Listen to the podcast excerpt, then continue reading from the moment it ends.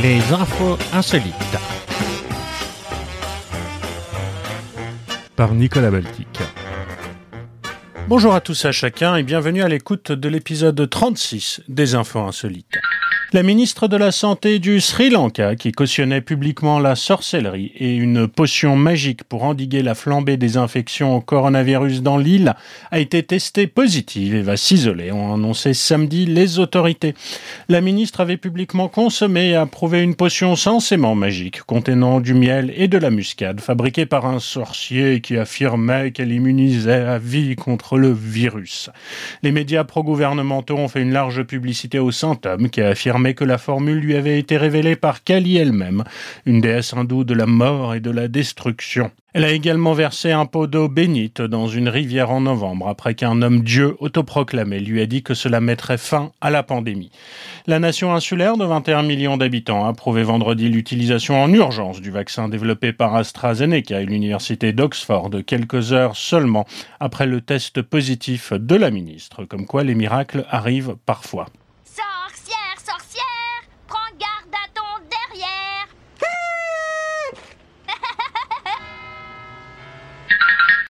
Sorcellerie encore, un jeune homme de 22 ans a été arrêté par la police nationale tchadienne après avoir tenté de braquer une banque à N'Djamena à l'aide d'un talisman qui devait le rendre invisible.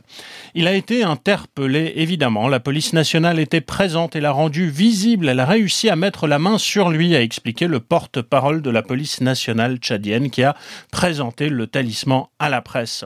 Ce talisman avait été acheté à un marabout et, pour la petite histoire, un autre individu le jour même a tenté un vol à l'arraché devant la même agence bancaire et, dans sa fuite, il a été blessé par la police puis arrêté et est actuellement hospitalisé.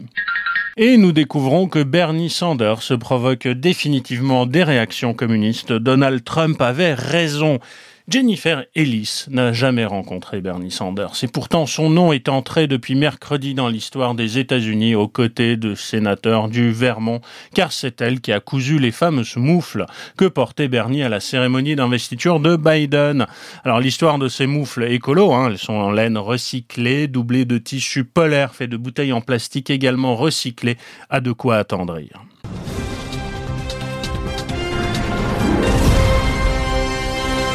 Du sénateur socialiste et écolo convaincu, Jennifer lui avait en fait envoyé une paire de moufles après sa défaite contre Hillary Clinton à la primaire démocrate pour la présidentielle en 2016 pour le consoler. Elle savait par une connaissance commune qu'il les aimait bien, mais rien de plus. Et puis l'an dernier, lorsque Bernie tentait de nouveau sa chance pour la présidentielle, elle a appris qu'il avait prêté les moufles à quelqu'un qui avait froid aux mains. J'ai été si touchée que je lui en ai envoyé dix autres paires, dit-elle. Alors elle pourrait évidemment tirer profit hein, de sa soudaine notoriété. En deux jours, elle a reçu environ 13 000 emails de personnes qui disent vouloir lui acheter les mêmes moufles et souvent pas juste une paire, mais ils en veulent beaucoup, dit-elle. Mais non seulement elle estime qu'elle n'arriverait jamais à satisfaire la demande avec sa machine à coudre vieille de 30 ans et son travail d'enseignante, mais elle en a même pas envie. Ça gâcherait toute la beauté de la chose, dit-elle. CQFD, c'est la fin pour les républicains. Jennifer pourrait devenir millionnaire et elle préfère passer du temps avec sa fille de 5 ans, pendant que d'autres vendent de pâles copies de ses moufles à 85 dollars sur certains sites interlopes. Déguisement encore, il portait la robe noire, mais sa plaidoirie fantaisiste n'a pas fait illusion longtemps. À l'issue d'une audience jeudi au tribunal judiciaire de Cuisset, dans l'Allier, un homme qui se présentait avocat et qui a défendu deux victimes d'une escroquerie a été interpellé et écroué. Donc à l'issue de sa garde à vue vendredi, durant laquelle il a assuré qu'il comptait devenir avocat, il a été mis en examen pour exercice illégal de la profession d'avocat et escroquerie en récidive et placé en détention provisoire, a-t-on appris auprès du procureur procureur de la République du lieu. Jeudi, avant même le début de l'audience, son comportement atypique avait attiré l'attention. Hein. Il faisait en fait des selfies devant le tribunal avec ses deux clients et savait intriguer les magistrats. L'affaire d'escroquerie dans laquelle il défend les deux victimes, flouées après avoir voulu acheter des lingots d'or sur un site d'annonce entre particuliers, est examinée par le tribunal. Puis vient le moment de sa plaidoirie. Il racontait n'importe quoi et sur des aspects techniques, il ne comprenait pas les questions qu'on lui posait, a déclaré euh, le procureur. Alors, vu les préjudices subis en vertu des terres des ayants droit, eu égard à la vente, laquelle préalablement l'acte complémentaire comme objet des présents à exposer ce qui suit les pièces ci-dessus énoncées et daté selon l'article 9 bis Oui, jusque-là, tout est clair. Vous comprenez pas, c'est dans la poche, monsieur Gentil. Je poursuis. D'acquitter, à compter du jour d'entrée, en jouissance des parts des charges applicables en étant avoir été l'usufruit des biens séparés selon conjoint tarifé du 26 de 92. Ça me paraît évident. Vous comprenez pas, c'est dans la poche, monsieur Gentil, vous en faites pas. Et enfin, en vertu des porata temporis, justificatif des habeas corpus de la causa sine qua non, sit poratione voluntas fluctuat nec mergitur, et sagitat molen. Oui, ça, c'est dans ma poche. C'est dans la poche, je voulais dire, monsieur. Vous comprenez pas, c'est pas grave. Et enfin, pour finir, droit honoraire de 24 250 francs pour conciliation de rémunération d'avocat qui... Ah, ah là, c'est important que vous compreniez. Toi, devoir, moi, 24 250 francs. Quelques rapides vérifications ont permis de confondre et d'interpeller cet individu qui avait déjà été mis en examen et qui était sous contrôle judiciaire dans une autre affaire d'escroquerie, évidemment. Il est soupçonné d'avoir détourné plus de 260 000 euros au détriment d'une association caritative, les Nez Rouges Clowns et Artistes à l'hôpital, qui est basée à Limoges et qu'il avait fondé et présidé. Des premières investigations ont permis d'établir que le trentenaire avait plaidé dans d'autres tribunaux de France, selon le procureur. Nul ne doute que ces investigations seront fructueuses. Des étrangers surpris par les autorités sans masque sur l'île indonésienne de Bali ont été réprimandés et sévèrement punis. Sur des vidéos partagées sur les réseaux sociaux cette semaine, on peut voir que des touristes en short et t-shirt s'exécutaient et faire des pompes dans la chaleur tropicale sous le regard d'officiers du maintien de l'ordre qui eux sont évidemment masqués.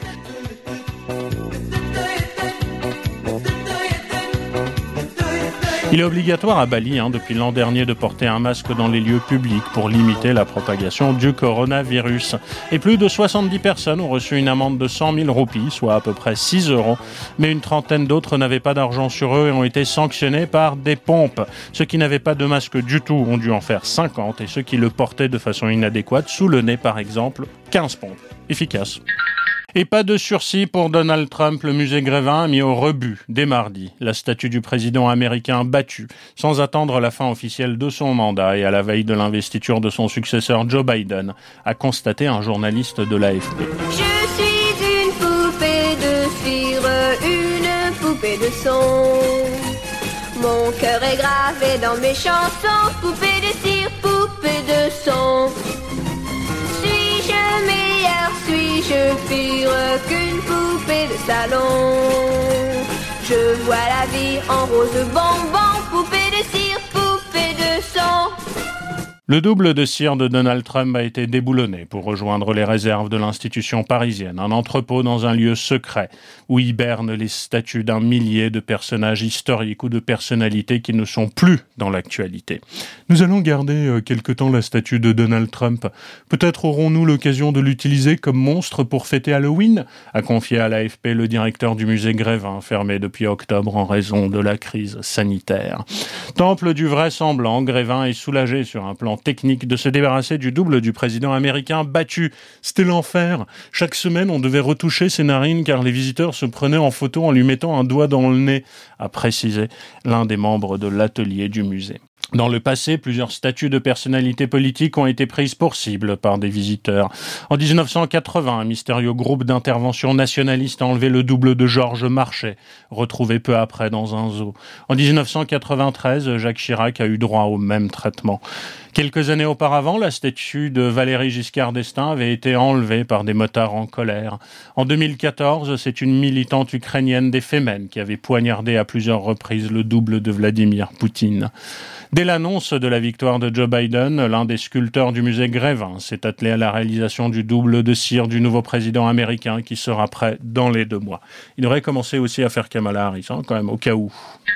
Et partons pour la Grande-Bretagne où un ingénieur informatique a proposé aux autorités locales une juteuse récompense pour retrouver un disque dur qu'il a jeté accidentellement contenant un pactole de plus de 200 millions de livres en bitcoin, ont rapporté vendredi les médias britanniques.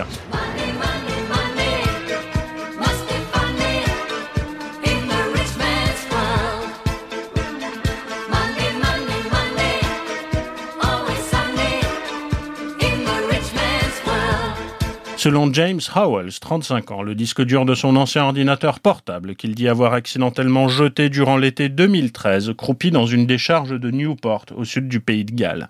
Mais les autorités locales refusent que le site soit fouillé, estimant qu'une telle démarche serait contraire aux règles et endommagerait l'environnement. L'attitude du conseil municipal ne fait aucun sens, estime dans le journal The Guardian l'ingénieur qui a proposé 25% hein, de la valeur des bitcoins si le disque dur était retrouvé. D'après la BBC, le disque dur contenait 7500 bitcoins achetés pour presque rien en 2009, mais dont le prix unitaire a explosé. Il atteignait 38 000 dollars vendredi. James Howell s'explique avoir jeté par erreur ce disque, hein, identique à un autre en sa possession en nettoyant son bureau. Il estime qu'il serait toujours en état de marche aujourd'hui boîtier extérieur est peut-être rouillé, mais il y a une bonne chance que le disque interne où sont stockées les données marche toujours, explique-t-il au Guardian. La ville de Newport, qui indique avoir été contactée à plusieurs reprises depuis 2014 à propos du disque dur, a fait valoir que le coût des recherches pourrait s'élever à des millions de livres, sans qu'aucune garantie de le retrouver, ou qu'il soit évidemment encore en état de marche. Le Conseil a aussi dit à M. Howells à plusieurs reprises que notre permis ne permettait pas de fouiller le site et que cela aurait un impact environnemental énorme sur la zone alentour. Nous n'avons donc été clairs sur le fait que nous ne pouvons l'aider dans la présente affaire, a ajouté une porte-parole. James Howell a indiqué que des investisseurs financiers avaient proposé de prendre en charge le coût des recherches en échange d'une partie du pactole, visiblement en vain.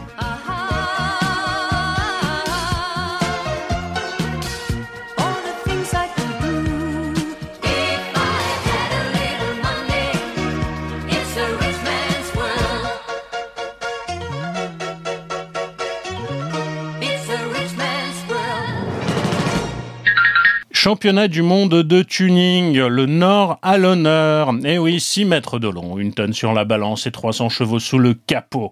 Le garage FJC d'Achicourt, près d'Arras dans le Pas-de-Calais, s'est vu confier un bolide aussi culte qu'imposant, la Batmobile les enfants. Eh oui, le véhicule a été laissé aux trois amis garagistes par un célèbre collectionneur de voitures de film. Il s'agit de la réplique exacte de celle conduite par le Batman de Tim Burton en 89. Sa carrosserie a été coulée dans le même moule que l'auto utilisé pour les scènes. À l'époque, le justicier masqué qui profitait de ce monstre à quatre roues était interprété par Michael Keaton, le sosie officiel de Julien Lepers. Je suis un fan de Batman, décrit le patron du garage à la radio France Bleu. Mais si on m'avait dit qu'un jour j'aurais arrêté pareil la Batmobile, oh, c'est un peu comme un rêve de gosse. Il s'agit pourtant bel et bien de la réalité depuis qu'il a proposé ses services aux propriétaires, comme une boutade, dit-il, après avoir vu une vidéo sur Instagram. Comme les Pontiac et les Mustangs, les garagistes doivent donc désormais s'occuper d'un véhicule considéré comme une œuvre d'art. Il y a plus de dix ans hein, qu'elle n'a pas tourné, mais si tout va bien, elle pourra rouler d'ici une quinzaine de jours, affirme-t-il. Ensuite, c'est un lycée professionnel qui s'occupera de la carrosserie pour lui rendre sa jeunesse. Tuning encore. 6, c'est le nombre de personnes présentes à l'investiture de Joe Biden, le nouveau président du club de tuning de Laval, a annoncé la chroniqueuse Alison Wheeler dans l'émission Quotidien, durant son faux journal télévisé. C'est une gentille boutade hein, qui a fait écho euh, à l'investiture évidemment très médiatisée de Joe Biden, président des États-Unis. Une boutade, oui, car Joe Biden n'existe pas, pas plus qu'un club de tuning à Laval en Mayenne. Euh, on sent bien que c'est un peu pour se moquer.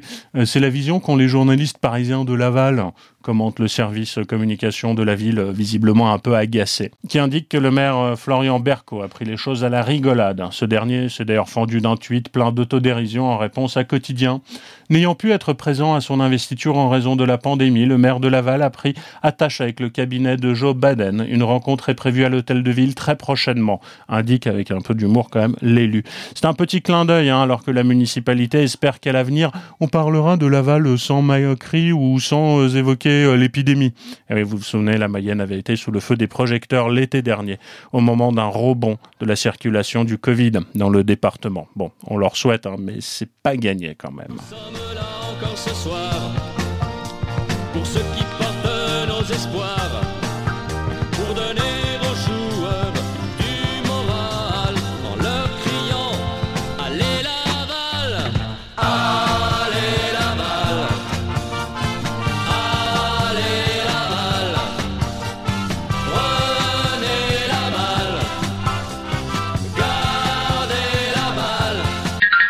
Devenons riches avec la magie. La famille Rumsey, originaire du Staffordshire en Angleterre, vient de gagner 68 000 livres sterling en vendant un exemplaire d'une édition limitée d'Harry Potter dont elle allait négligemment se débarrasser. La famille Rumsey était en effet en train de faire du rangement lorsque Charlotte, l'aînée de la fratrie, est tombée sur le tout premier opus d'Harry Potter écrit par J.K. Rowling que sa mère avait posé dans une boîte destinée à un vide-grenier où tout allait être vendu pour quelques euros seulement. Tu n'as jamais provoqué de choses que tu ne pouvais pas expliquer. Tu es un sorcier, Harry. Je, je suis un quoi?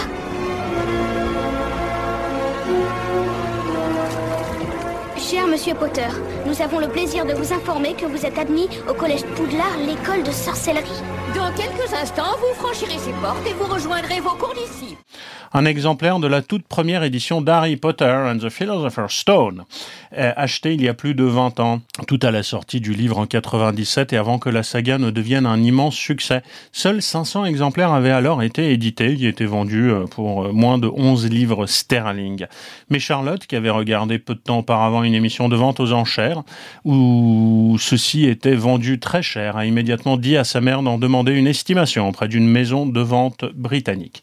C'est ainsi que les deux ont découvert qu'il s'agissait d'une première édition, d'une grande valeur, une découverte qui a enchanté la mère de famille, qui a confié qu'elle n'avait ensuite jamais cessé d'y penser. Finalement mis aux enchères euh, par la maison de vente britannique Hanson, vendredi 11 décembre, le livre est parti en quelques minutes seulement, alors que quatre acquéreurs potentiels faisaient leurs enchères par téléphone, pendant que d'autres faisaient monter les prix sur Internet. En octobre déjà, la même maison de vente aux enchères avait réussi à vendre sept exemplaires à 75 000 livres sterling. L'heureux qui a choisi de garder l'anonymat, l'avait acheté en 98 pour que son fils apprenne à lire et ne s'en était jamais séparé depuis. Alors c'est peut-être un des meilleurs jobs en temps de pandémie. Une entreprise américaine offre 500 dollars aux personnes acceptant de manger de la pizza tout en regardant Netflix. C'est une société qui s'appelle Bonus Finder et qui est actuellement à la recherche de son prochain binge watcher professionnel. L'annonce est assez claire. Hein. Elle nous dit en substance qu'après un début difficile jusqu'en 2021 et le retour des confinements, l'équipe de la boîte veut répandre la joie en ouvrant un nouveau job où vous serez payé pour regarder Netflix et manger de la pizza à emporter. On s'en fout, on n'y va pas, on a qu'à se cacher sous les draps, on commandera des pizzas, toi la télé et moi. On appelle, on s'excuse, on improvise, on trouve quelque chose, on n'a qu'à dire à tes amis qu'on les aime pas et puis tant pis. Alors les personnes sélectionnées devront visionner de bout en bout euh, trois séries sélectionnées dans une liste de 13 productions disponibles sur la plateforme de streaming. Notamment Queen's Gambit, Lupin, Virgin River ou encore The Umbrella Academy. Au terme de leur mission, les candidats devront noter les séries, la qualité du jeu d'acteur, le scénario, la bande son et puis aussi noter leur pizza, goût, texture, qualité du qu'ils auront commandé.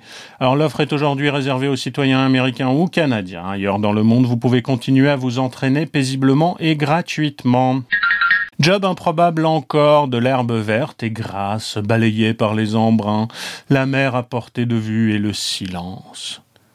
Vous installer sur une île déserte au large de l'Irlande, ça vous dit? Car les candidatures sont ouvertes jusqu'à vendredi soir pour devenir gardien de Great Blasket Island, une île irlandaise isolée. C'est un job idéal à l'abri du coronavirus au milieu de la nature, promet l'annonce. C'est un petit coin de paradis, assure Bill O'Connor, le propriétaire des cinq chalets de l'île.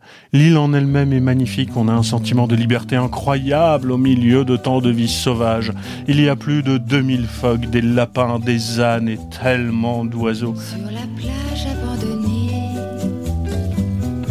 coquillages et crustacés, qui l'eût cru déplore la perte de l'été, qui depuis. Et puis il y a aussi les ruines d'un vieux village. C'est vraiment un lieu unique et extraordinaire. Billy voudrait embaucher un couple ou deux amis pour entretenir les petites maisons en attendant le retour des touristes. Et autre avantage, adieu le masque. On oublie complètement le virus sur l'île, affirme le propriétaire. Mais dernier détail à régler, il n'y a ni eau chaude ni électricité. Ouais, des connexions et des paysements garantis. Le nouveau président Joe Biden vient à peine d'arriver à la Maison Blanche et il s'est déjà mis au travail. hein. Il a annulé plein de mesures phares de Trump. Mais Joe Biden a aussi pris une autre décision importante. Il a retiré le bouton rouge qui trônait sur le bureau présidentiel. En effet, ce sont des internautes qui ont remarqué que ce bouton qui était sur le Resolute Desk dans le bureau ovale a disparu. Ce bouton servait à Donald Trump à commander un verre de Coca-Cola Light, comme l'explique un journaliste sur Twitter qu'il avait interviewé en 2019 à la Maison Blanche. Et si Donald Trump avait un bouton spécial pour commander du Coca Light, son prédécesseur Barack Obama s'en servait aussi. Il a confié Barack hein, au milliardaire Richard Branson, l'ancien propriétaire des magasins Virgin, qu'il l'utilisait pour commander du thé pour ses invités lorsque ce dernier déjeunait avec le président. C'est pour les urgences, mais je l'utilise pour commander du thé maintenant, avait expliqué Barack Obama. Alors je ne sais pas si le thé est moins grotesque que le coca ou si c'est Obama qui l'est moins que Trump, mais dans un cas on s'en fout et dans l'autre on s'en moque. La persévérance est la clé de la réussite avec ce Britannique âgé de 42 ans qui vient de battre le record national d'échecs à l'examen du code de la route. Il aurait, en effet, réussi l'épreuve théorique du permis de conduire au bout de son 158e essai. La Driver and Vehicle Standards Agency au Royaume-Uni a dévoilé donc ses statistiques à la demande d'une entreprise de leasing. Alors, selon le site euh, Lad Bible, qui relate ces chiffres euh, le 13 janvier, l'homme qui va désormais se préparer à l'examen pratique de conduite a dépensé un peu plus de 3600 livres avant d'obtenir le précieux sésame. Réussir son examen du permis de conduire est peut-être l'un des défis les plus délicats à gérer de la vie, et cela peut demander à certains d'entre nous beaucoup plus de tentatives que pour d'autres, a expliqué Marc Tong, le directeur de la boîte de leasing, en commentant ces chiffres. Mais que vous échouiez 157 fois ou une seule fois à votre test, il n'y a pas de honte à se représenter et à réessayer, a-t-il ajouté. Alors, comme l'indique le site internet britannique, le quadragénaire n'a pas été le seul à lutter pour l'obtention de son code de la route. Une Anglaise de 34 ans a passé l'examen 117 fois en vain. Elle est suivie par un Gallois de 32 ans récalé 94 fois au test théorique. Concernant l'obtention du permis de conduire, le nombre record d'échecs est quant à lui détenu par un Britannique âgé de 72 ans. En Grande-Bretagne, si les candidats à l'épreuve théorique du Code de la route doivent donner au moins 43 bonnes réponses sur 50 questions dans un temps limité, ils doivent également effectuer un test de perception du danger. En outre, ils doivent repérer des situations de danger à l'occasion d'un visionnage de vidéos en leur et leur temps de réaction est pris en compte dans la notation. C'est un peu comme le test de Voigtkampf. I don't think I've ever had Reaction time is a factor in this, so please pay attention. Now answer as quickly as you can. Sure. Enfin, la tâche ne s'arrête pas là, hein, parce que pour être habilité à conduire, le candidat doit réussir le test pratique, qui est loin d'être facile, raconte 20 minutes. La première partie consiste en la lecture d'une plaque d'immatriculation située à 20 mètres de distance, c'est le test de vue. Ensuite, le futur conducteur doit répondre à des questions de sécurité avant de pouvoir faire ses preuves au volant, raconte Ouest France. Et en plus, on leur apprend à conduire à gauche. Je Je peux faire Paris Beyrouth en une demi-heure. C'est moi le roi de la route. Mais il est en trompe. Je me faufile sans un doute. Sans aucune frayeur. États-Unis. Alors quand on pense à l'endroit on pourrait demander la main de son compagnon, de sa compagne, on imagine un coucher de soleil romantique en bord de mer, un super resto, le pont des Arts à Paris, bon, je sais pas, plein d'autres endroits en fait, Venise, une gondole, tiens. Pourquoi pas? Bah Robbie Vargas Cortés, il a pas du tout fait ça. Alors Robbie est ambulancier et il a une idée un peu différente. Alors il travaille à Canton dans le Dakota du Sud et il a profité de son rendez-vous de vaccination le 23 décembre dernier pour retrouver son compagnon infirmier Eric et faire sa demande. Pour cela, il avait attaché avec du ruban adhésif une alliance sur son bras à proximité de l'endroit où le précieux sérum anti-Covid devait lui être administré. En cette année de folie, c'était tellement bien de t'avoir à mes côtés dans ma vue. Alors je voulais savoir si, a-t-il interrogé avant d'ôter le ruban adhésif de son bras. En plus de recevoir sa dose de vaccin, Robbie a eu en réponse un grand yes et les applaudissements du personnel soignant de l'hôpital Sanford. Sur Instagram, son futur mari a partagé son émotion après cette annonce peu banale. Aujourd'hui, j'ai traversé le blizzard pour administrer le vaccin contre la COVID-19 à Canton. Quand Robbie a enlevé sa manche pour son injonction, il y avait une bague. Je me suis tellement heureux et je suis tellement choqué. Alors que le Covid est entré dans l'histoire, je suis si enthousiaste pour l'avenir, a-t-il écrit. Publié dans un premier temps sur la page Facebook de l'hôpital Sandford le 31 décembre, l'histoire a été reprise par plusieurs médias américains. Interviewé par CNN, Robbie a confié qu'il avait cette bague depuis trois ans. Je l'ai acheté je voulais être bien sûr que tout serait parfait, que ce serait le bon moment pour lui faire ma demande. Preuve que la pandémie peut aussi offrir de belles histoires. Mariage encore et des mariages en visioconférence. Telle est l'idée qu'a eu une conseillère municipale de Cagnes-sur-Mer, dans les Alpes-Maritimes. Ainsi, à sa demande, la salle des mariages située à Croix-de-Cagnes est désormais équipée d'une caméra. Et c'est Nice Matin qui nous raconte l'histoire. À cause de la crise sanitaire liée au Covid-19, de nombreux mariages ont été annulés ces derniers mois, évidemment. Pour ceux qui sont maintenus, une jauge limite le nombre d'invités acceptés à la mairie. J'avais vu des mariés filmer leur cérémonie sur un téléphone portable et la diffuser en direct aux personnes qui n'avaient pas pu venir à cause du nombre de personnes limitées, a expliqué la conseillère municipale et députée à l'origine de cette initiative. Dans cette commune des Alpes-Maritimes, les mariés qui le souhaitent pourront donc voir leur union retransmise via l'application Zoom. Zoom, j'ai rendez-vous sur Zoom. J'utilise plus que Zoom, cette appli est une merveille. Grâce à une caméra placée sous le buste de Marianne. Et comme nous le raconte Nice Matin, un journal est vraiment à la pointe de la technologie, un mariage 2.0 est déjà prévu pour le mois de février. on attend ça, quoi. Tant de technologie, waouh un cabinet d'avocats de Crossville aux États-Unis organise un jeu concours dont le lauréat remportera une représentation gratuite dans un dossier de divorce. Les juristes ont lancé cette initiative à l'occasion de la Saint-Valentin. Oui, les candidats ont jusqu'au 15 février pour participer, indique CNN. Le gagnant sera annoncé quatre jours plus tard. Alors il faut habiter l'État du Tennessee pour pouvoir concourir et les candidats doivent pour cela envoyer aux avocats du cabinet Power Law un mail dans lequel ils décrivent leur histoire les organisateurs ont précisé que seuls les divorces par consentement mutuel et accompagnés de peu ou pas litiges concernant des gardes d'enfants seraient examinés. Ouais, j'essaye de lire aussi vite que les petits caractères qui défilent en bas de l'annonce. Ils se sont engagés à offrir l'ensemble des frais de représentation légale. Donc ces derniers comprennent notamment le coût d'établissement et d'enregistrement des documents juridiques. Beaucoup de gens restent mariés simplement parce que financièrement ils ne peuvent pas faire autrement. Les divorces sont très chers, a commenté Timothy Sexton, un employé de Powerlaw. Les tarifs commencent en général à 1150 dollars et tout le monde n'a pas cette somme à disposition. Nous sommes une communauté soudée ici. On n'aime pas voir les gens souffrir ajoutait le juriste. Donc si on peut faire quelque chose pour leur venir en aide à une personne, on veut le faire. Ce gros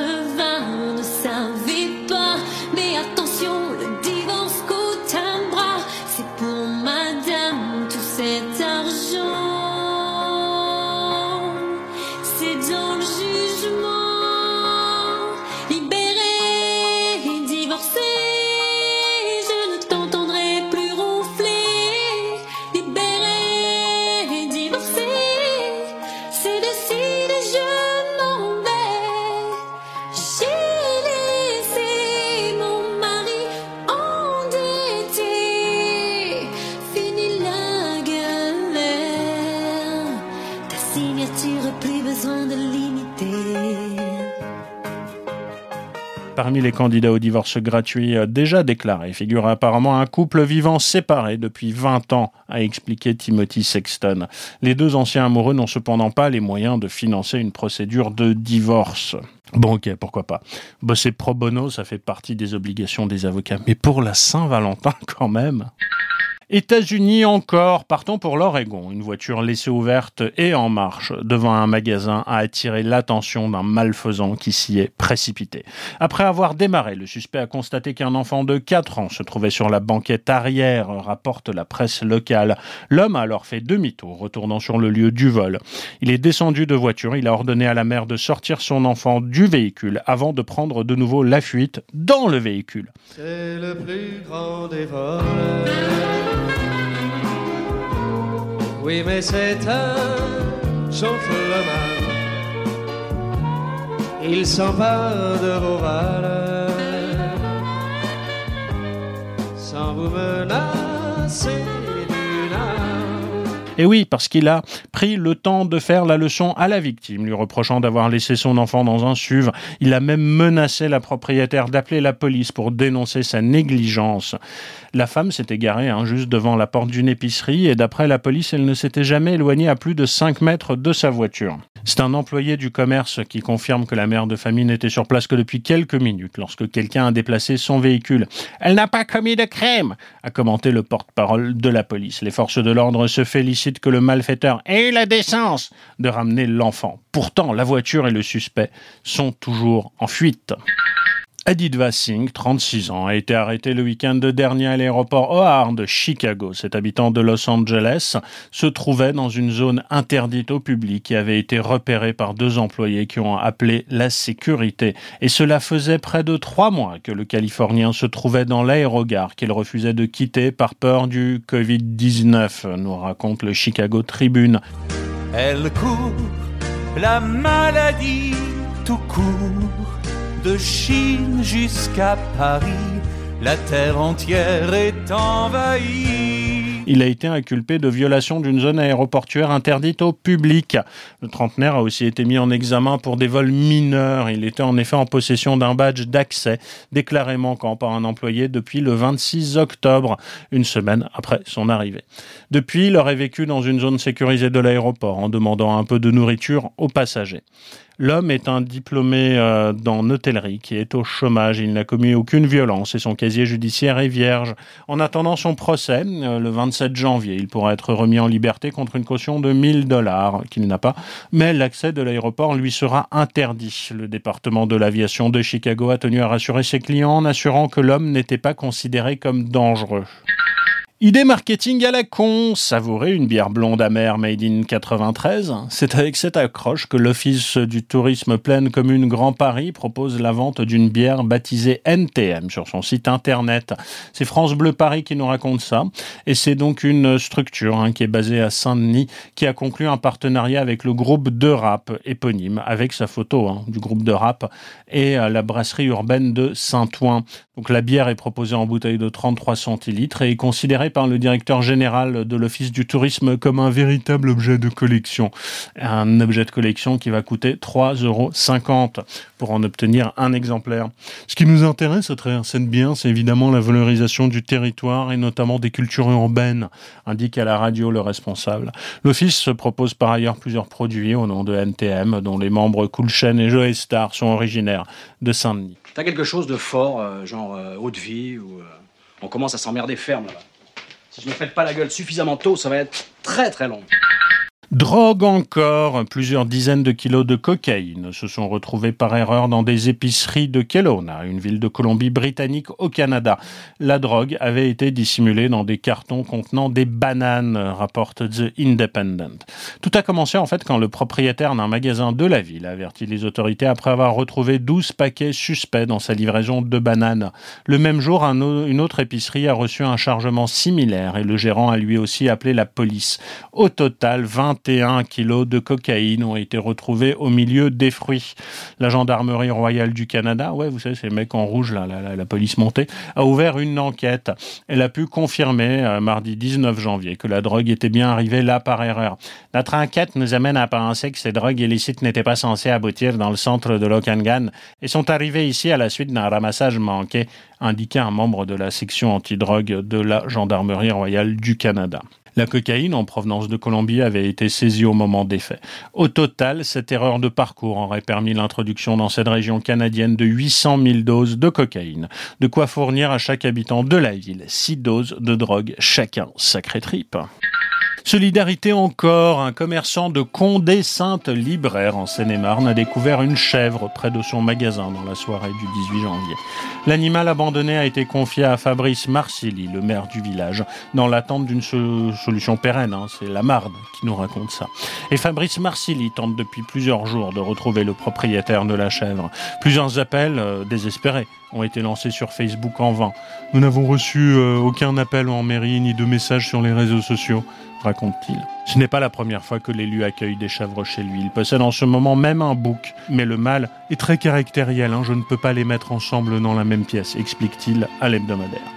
Autant dire que l'édile ne pourra pas garder la chèvre indéfiniment. Grégory Visieux, le directeur d'une verrerie implantée dans un château proche, a donc eu l'idée de créer une ferme pédagogique. Il propose que ce lieu devienne la nouvelle maison de la chèvre, à condition bien sûr que le propriétaire de la chèvre à l'origine de l'histoire ne se manifeste pas entre-temps.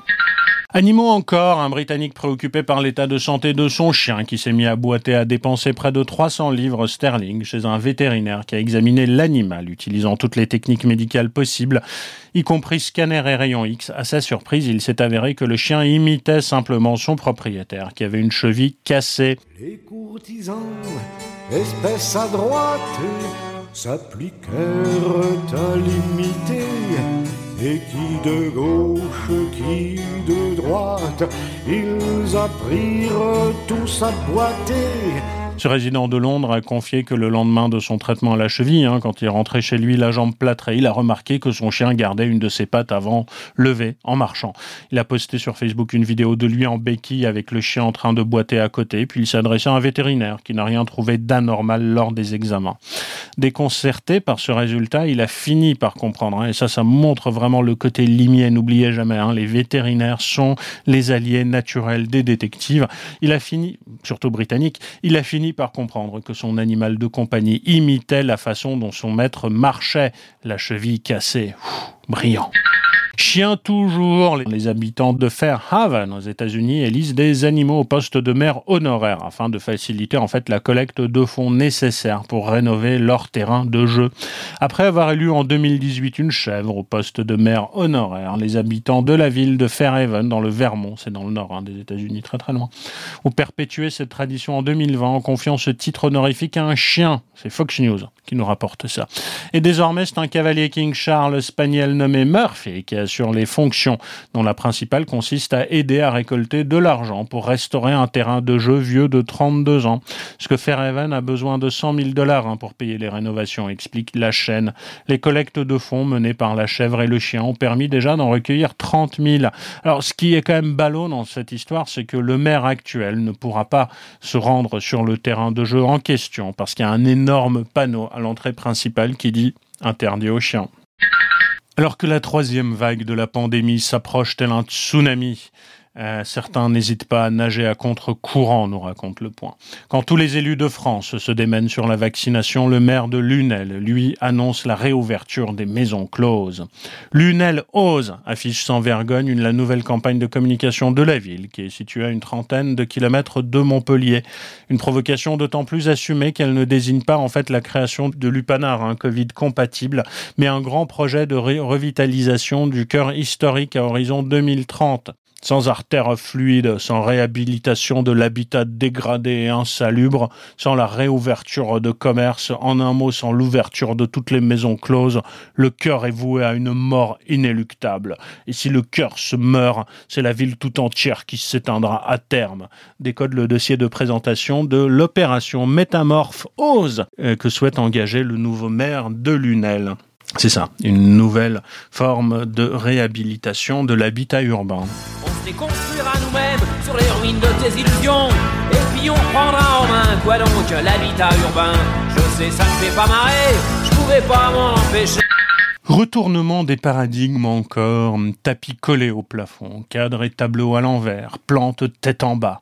L'appartement de Jean-Christophe Griselin, situé à Sablé-sur-Sarthe, propose un concept original et unique pour des locations de courte durée, raconte Charlotte Gide dans Ouest France. Si d'aventure vous vouliez vous rendre sur place pour rendre visite au gentilhomme de Sablé-sur-Sarthe dans son château, n'hésitez pas, reportage. Suivez les pas au plafond, indique en premier lieu Jean-Christophe, qui est propriétaire. À l'ouverture de la porte, on ne sait même plus qui a véritablement les pieds sur terre. La table est collée au plafond, tête d'autruche et tableaux retournés au mur. Tout le monde a la tête à l'envers. On y joue avec les matières, les reflets, les couleurs. Et quand on lui demande de décrire son logement en un mot, il n'hésite pas une seule seconde et nous dit renversant. L'aventure a commencé en septembre, au début de la rénovation de ce petit studio de 14 mètres carrés. Il y a un côté un peu frustrant parfois pour du locatif. C'est ce qu'on, voilà, en général, on fait tout blanc, tout simple. L'idée, c'était d'aller plus loin dans l'expérience qu'on propose aux gens et surtout de se démarquer, raconte le Sartois de 47 ans. Pour ne pas manquer d'inspiration, l'ancien prof d'art appliqué observe ce qui l'entoure avec cœur, dit-il, puis conseille ses clients d'un œil expert. C'est une question de curiosité tout du sol au plafond joue avec le sens de ses visiteurs. Les objets sont des trouvailles du propriétaire qui a investi quand même 11 000 balles pour retaper cet espace. Et pour lui, ce studio a vocation à raconter une histoire. Chaque détail éveille la curiosité de son visiteur, que ce soit le petit déjeuner en résine entreposé au-dessus du canapé ou la fresque murale ou de deux personnes qui prennent leur bain au plafond de la douche. On a expérimenté, on s'est amusé, se souvient-il. Une chose qu'il aime faire depuis l'adolescence, encore étudiant aux Beaux-Arts à l'époque, Jean-Christophe investit dans son premier bien, une grange. Il y a sept ans, il achète ses premiers logements, puis cinq ans plus tard, il démissionne de son emploi pour se consacrer à l'entrepreneuriat, à la décoration d'intérieur. Moi qui n'ai pas mon diplôme d'architecte, quand j'ai arrêté trois mois avant l'examen, c'est une belle revanche dit-il en souriant. L'investisseur ne compte d'ailleurs pas s'arrêter là. Il rénove déjà de futurs espaces de location, dont un garage prochainement transformé en chambre post-apocalyptique. Des idées de décoration et d'investissement immobilier qui sont synonymes de liberté, d'autonomie pour lui.